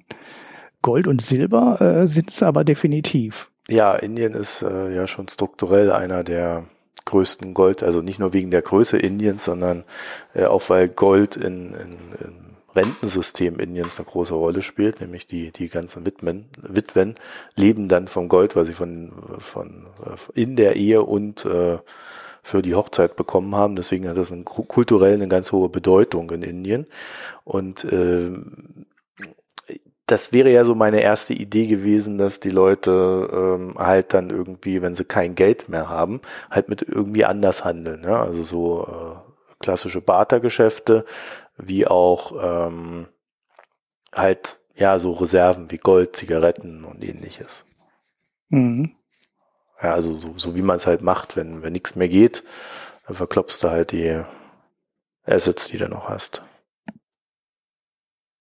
Also, ja. aber dazu haben sie nichts gemacht im Podcast. Ja, ich glaube, das Thema Gold kam dran. Es ist auch schon so vier Wochen her oder so, dass ich das gehört ja, habe. Das hätte mich interessiert. Aber das ist halt nicht der, nicht der, äh, also äh, in die Richtung gab es wohl keine Ausweicheffekte. Mhm. Also, dass sie jetzt alle angefangen sind und dann irgendwie mit Gold äh, angefangen haben, den Bäcker zu bezahlen. Hey, das geht allein wegen der Stückelung ja schon nicht. Da wäre ja fast ja, Bitcoin Früher ging das auch alles. Irgendwie, jetzt soll das nicht mehr gehen. ja, aber du, so, so eine Unze Gold ist 1200, 1300 Dollar wert. Äh, das ist halt schon eine, schon eine blöde Stückelung. Und selbst ein Zehntel ist halt viel zu viel. Das ist halt ein Monatslohn in Indien. Ja. Naja, okay. Ja, ich könnte auch noch einen Pick beisteuern, aber der, der ist etwas speziell. Und zwar, ja, genau, von Matthew Fox die versteckte Spiritualität des Mannes oder der Männer. Mhm. Habe ich gelesen im Urlaub. und zwar mhm. war ich in einem, äh, unter anderem in einem Zen-Kloster und dachte mir, das ist das perfekte Buch, um es dort zu lesen. Und dann habe ich äh, in, in dem Zen-Kloster, da hat, hatte ich sehr viel Zeit, weil äh, ich so diese ganzen Sachen nicht mitgemacht habe, die die da einem ständig angeboten haben, dass man sie mitmacht. Weil das Schöne an so einem Zen-Kloster ist, das sind alles nur Angebote. Die laufen fünf Uhr morgens da durch, äh, durch de, das Ding, bimmeln, machen dich halt manchmal wach, manchmal nicht. Aber es ist immer nur ein Angebot. Du kannst einfach auch weiter schlafen. Das klappt im Regelfall mhm. auch. Äh, ebenfalls in Kalifornien äh, ist, äh, und, und das ähm, ist so ein bisschen auch der Hintergrund, in, in Kalifornien hat sich ja so dieser Westküstenbuddhismus äh, sehr stark verbreitet in den letzten Jahren. Und ähm, ich habe mir das mal angeguckt und dieses Buch ist äh, von Matthew Fox, ist äh, gibt ziemlich tiefen Einblick in diesen Westküstenbuddhismus. Der ist wesentlich liberaler als das, was man da so aus Japan und China kennt. Also da dürfen auch Frauen mit Männern zusammenleben und solchen Kram, aber ähm, das ist so ein, ich glaube, das ist etwas, was äh, in, in Bälde nicht weggehen wird, was aber auch sehr stark so das Silicon Valley und ähnliches, ähnliche Gegenden prägt. So, und deswegen fand ich so diesen, diesen Blick da rein äh, sehr spannend. Und dieses Buch ist halt extrem religiös. Der Typ war irgendwie mal in der katholischen Kirche und dort Priester und er wurde dann vom Ratzinger, glaube ich, der hat das äh, ausgelöst, äh, rausgeschmissen, also noch Ratzinger als Ratzinger, nicht als Papst. Lebt der eigentlich noch? Ja, ne? Das ja, hätten wir mitgekriegt, ja. wenn der nicht mehr lebt. Wenn der, ähm, der lebt noch. Ja, der alte Ratzinger. Naja, ähm, und äh, der nimmt halt das alles, äh, also diesen ganzen Westküstenbuddhismus, sch, äh, schmeißt das zusammen mit so ja, äh, indianischen Geschichten und ähnlichem. Also das ist, das ist wirklich ziemlich abgefahrener Scheiß. Und ähm, er, er verwurstet das quasi zu so einer Art, ähm, warum müssen Männer wieder mehr spirituell werden, sich wieder mehr mit der Natur verknüpfen und äh, ihrem Ich und äh, äh ja, also ne, wieder mehr Selbstbewusstsein entwickeln und gleichzeitig aber auch so die Anforderungen des modernen Mannes erfüllen. Und er versucht das halt in so eine Philosophie zu packen. Und ich äh, muss gestehen, ich habe das, äh, ich fand es echt schwer zu lesen teilweise, äh, teilweise, weil ich äh, von dieser Szenerie nicht viel Ahnung hatte. Auch wiederum ein Grund gewesen, mich damit zu beschäftigen.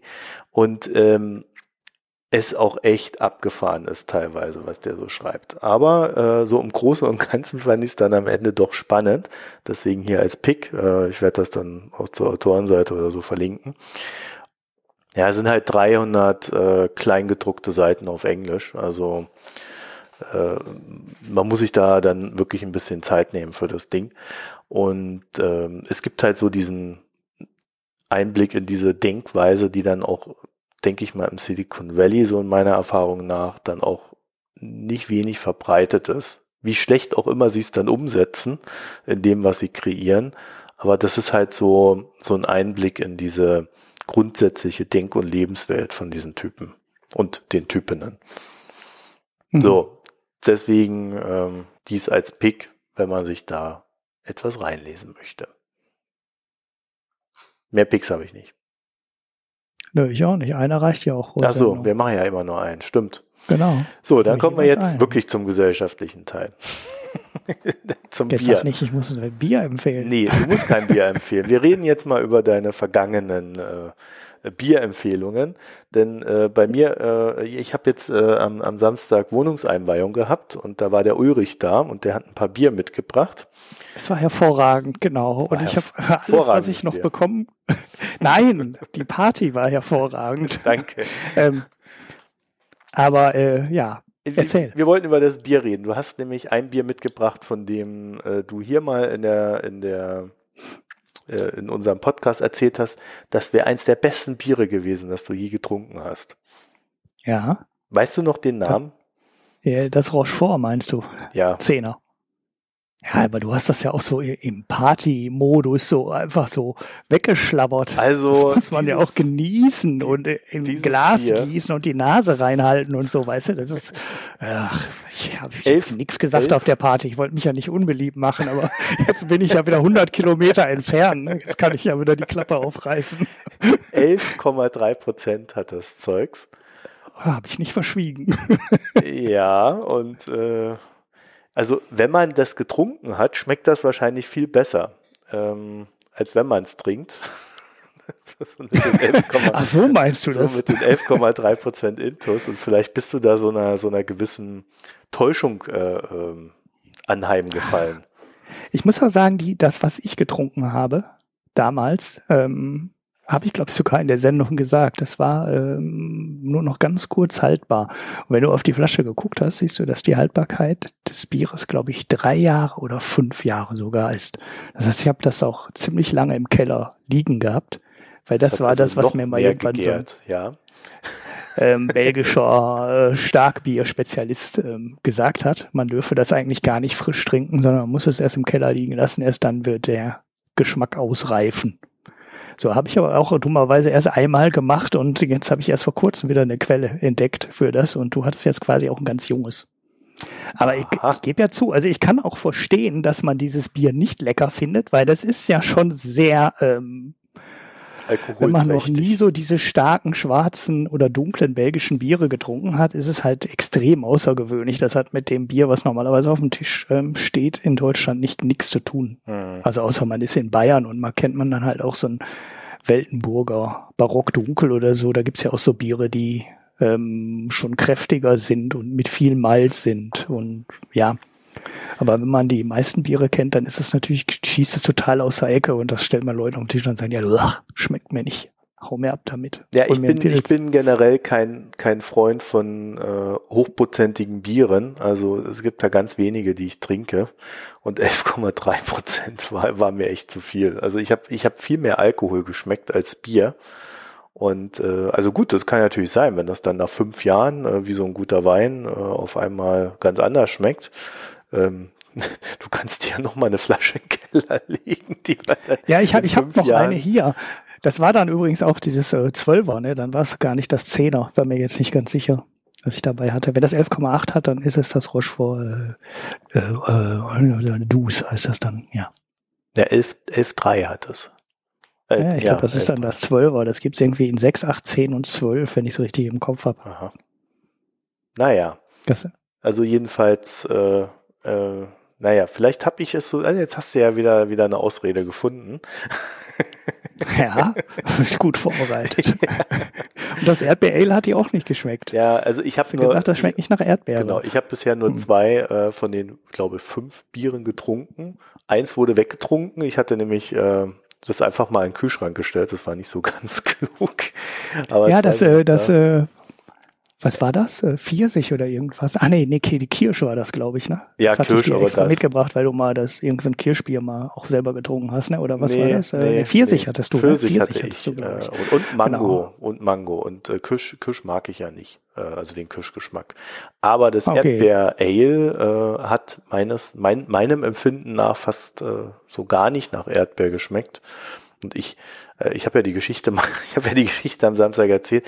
Bei mir ist es so, ich habe mal einen einen äh, Schokoriegel gekauft, den man, ähm, also es gibt ja diese Holzstiele, an dem Schokolade dran ist, die man dann in Milch aufrührt und dann gibt das so einen Kakao. Und ich hatte mir da einen äh, Himbeer-Kakao-Löffel äh, gekauft, wo so äh, halt das da dran sein sollte, also die Schokolade. Und auf der Verpackung war der halt so knallrosa. Und dann habe ich die aufgemacht und dann war das halt so ganz sanft rosa gefärbte weiße Schokolade. Und da war ich mhm. so enttäuscht, äh, dass ich da bis heute noch nicht drüber hinweg bin über dieses, dieses Erlebnis. Und seitdem achte ich äh, ganz stark darauf, dass äh, die Verpackung und der Inhalt wenigstens so eine, so eine gewisse Korrelation haben. Also es sollte nicht zu sehr abweichen, sonst sonst bin ich enttäuscht und finde es scheiße. So, und wenn ich dann so Erdbeer-Ale lese, dann denke ich mir halt, oh, das schmeckt jetzt nach Erdbeer. Mhm. Jetzt trinke ich quasi eine Erdbeerlimonade als Bier. So denke ich mir das dann in meinem Kopf. und dann hat das so, so einen ganz, ganz sanften äh, Erdbeergeschmack, der wirklich, dem, dem man mehr erahnt, als man schmeckt.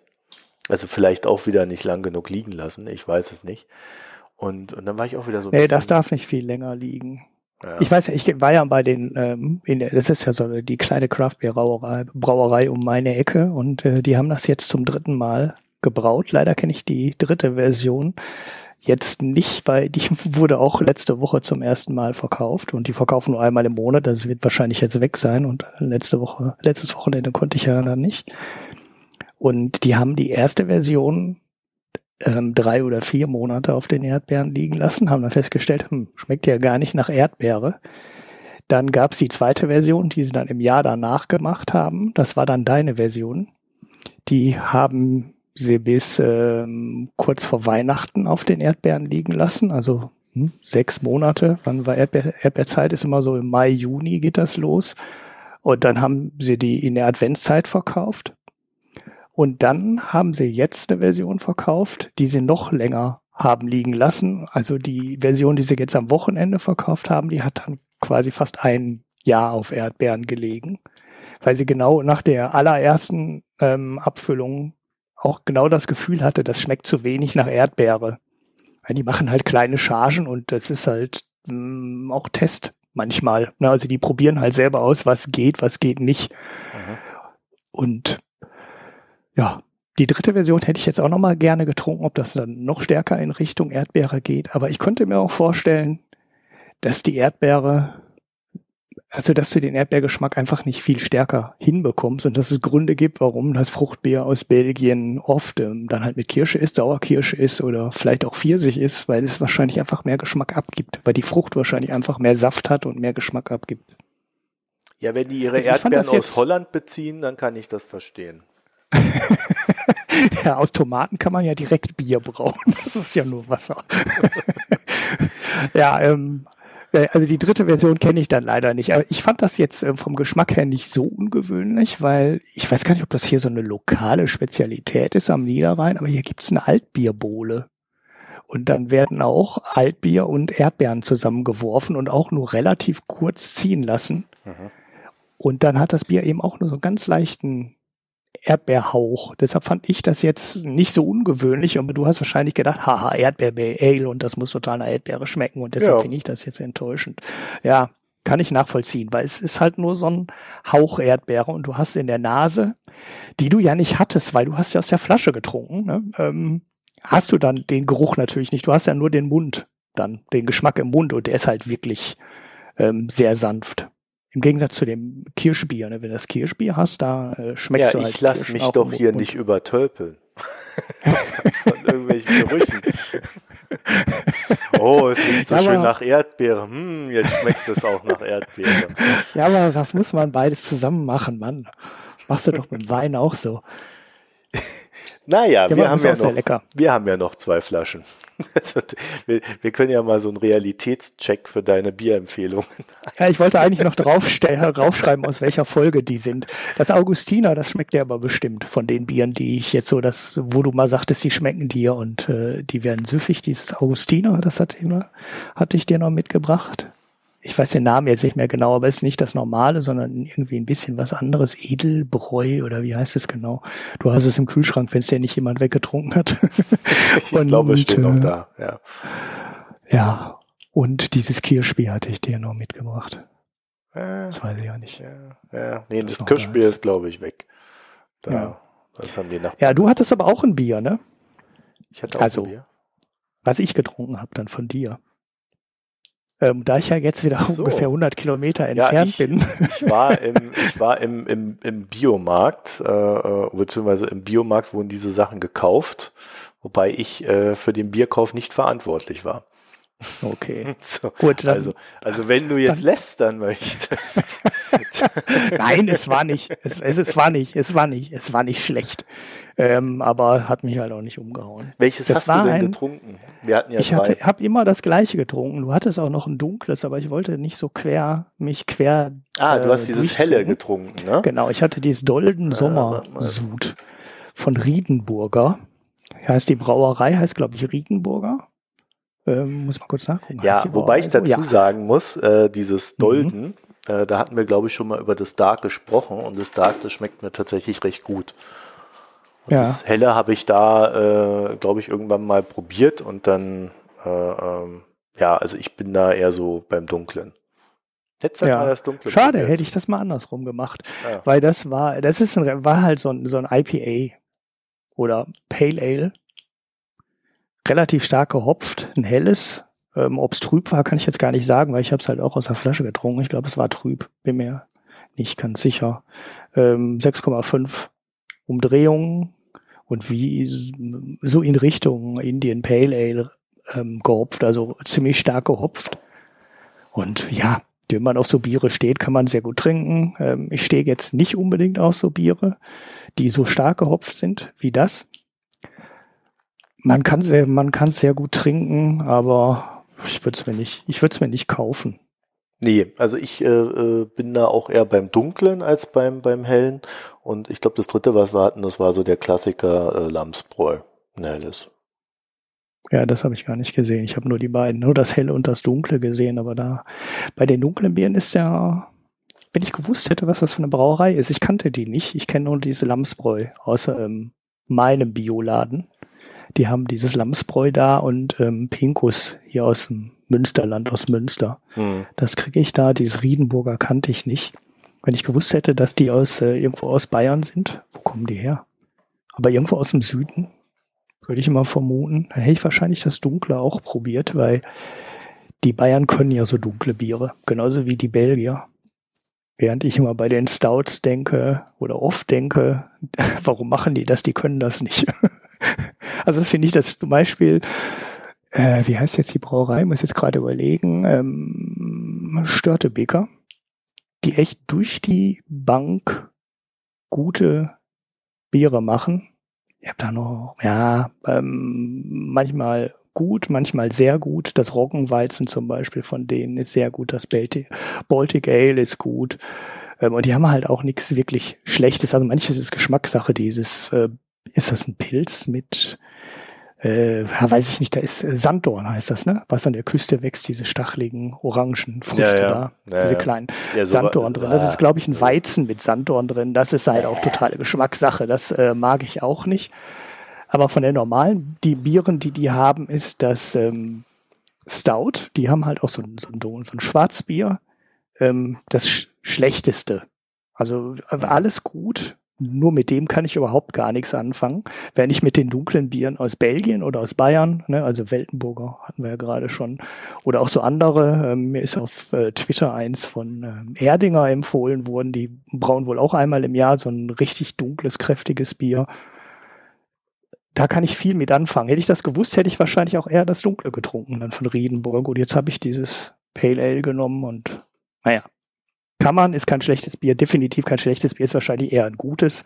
Aber ich vermute mal, Bioladen ist der Preis auch ein bisschen anders, also ein bisschen gehobener und äh, das würde ich dafür einfach nicht bezahlen, weil ich schätze mal, ohne den Preis zu kennen, würde ich sagen, äh, zu dem Ich Preis glaub, kriege ich ein die- Bier, was mir besser schmeckt. Nee, ich glaube, die kosten nur zwei Euro oder so. Das war jetzt. Ja, gut, das für geht so ja ein- noch für Für so ein, kleine. äh, also ich meine, die meisten äh, IPAs oder so, die kosten ja wesentlich mehr.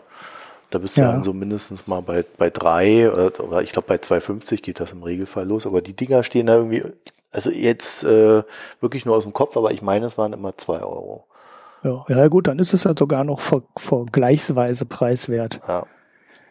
Vielleicht ist es auch nicht kalt gehopft. Ne? Also das ist ja das, was bei den IPAs den Preis immer so hoch treibt, Ja, dass die Im Großen und Ganzen äh, haben wir übrigens festgestellt, dass äh, Bier jetzt nicht unbedingt das angesagteste Getränk ist.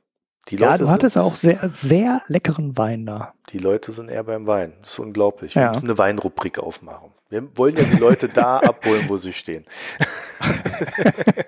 und wie, wie mir dann zugetragen wurde, äh, die Jugendlichen stehen jetzt mehr so auf Cocktails. Also Ja, die ja, haben auch schon wieder irgendwie ja. was Neues entwickelt, um sich abzugrenzen von uns Alten. Ja, Gin Tonic.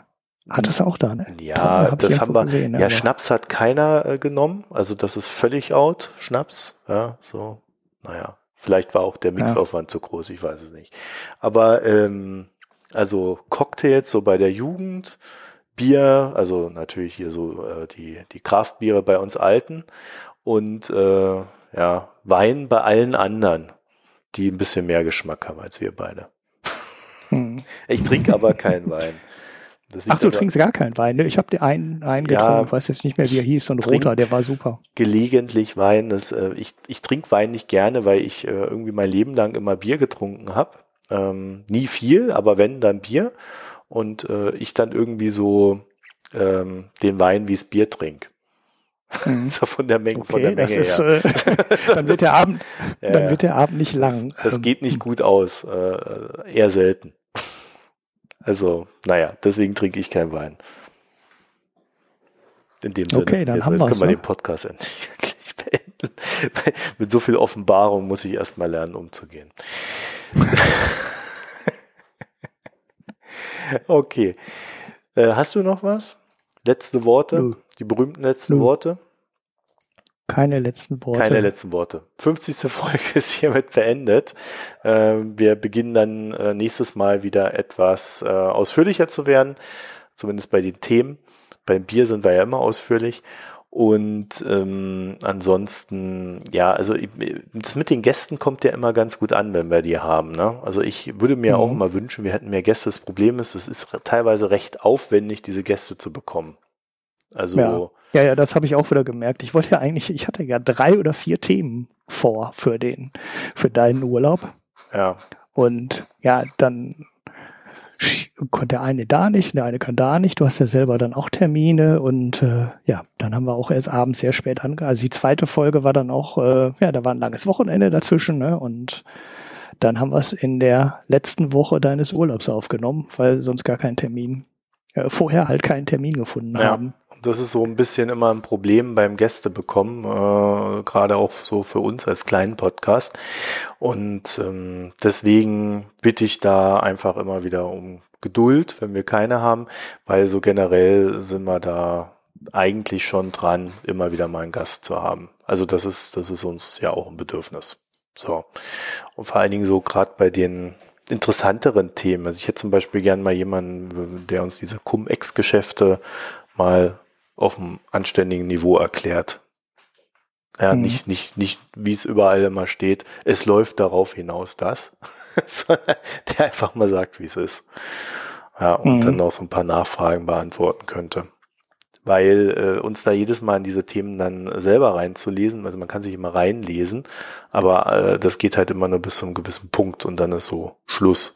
Und äh, ich bin kein Steuerexperte, kenne mich zwar mit Dividenden aus, aber äh, ja, nicht unbedingt dann mit diesen steuerlichen Aspekten dahinter. Und äh, das Cum-Ex würde ich vielleicht sogar noch zusammenkriegen, aber ich denke, da gibt's dann einfach kompetentere, deswegen nehmen wir uns da, sondern eher lieber gerne zurück und holen jemanden rein, der das kann.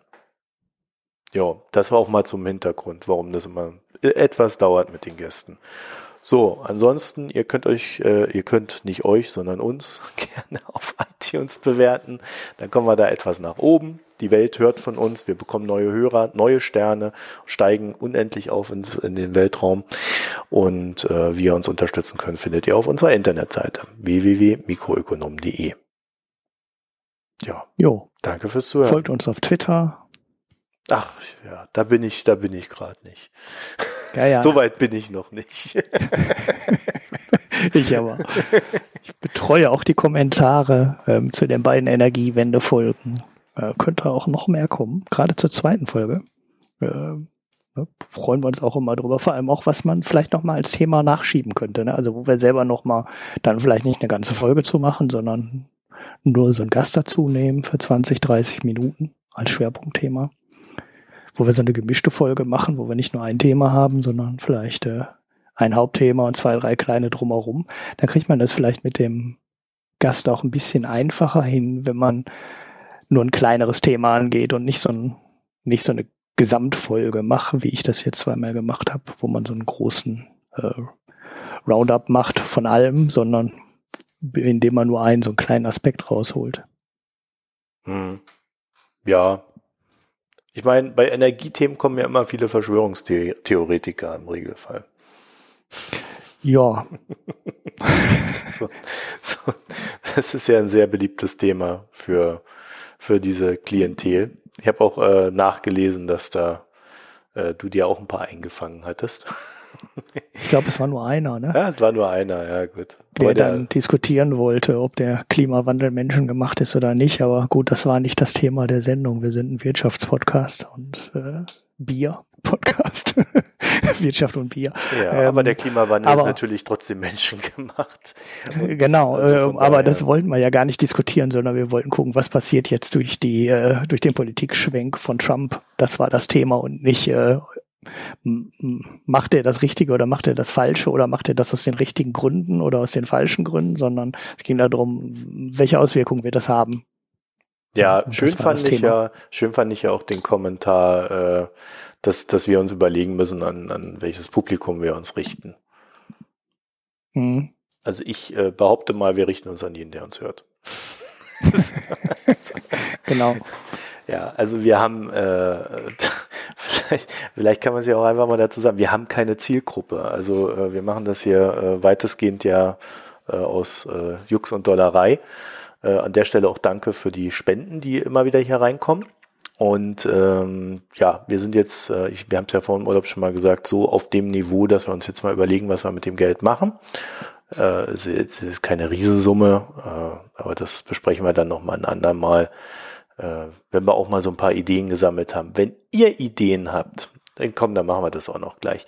Wenn ihr Ideen habt, wo wir mal eine Recherche lostreten können oder ähnliches, oder wo wir uns mal jemanden holen können, der eine Recherche lostritt, ja, sagt uns mal Bescheid. Also äh, Thema wie auch Typ oder Typin, je nachdem. Und dann ähm, gucken wir uns das mal an, weil wir sind da tatsächlich noch so am überlegen, wie wir das machen. Ja, so, jetzt war's aber. Tschüss. Genau, ciao.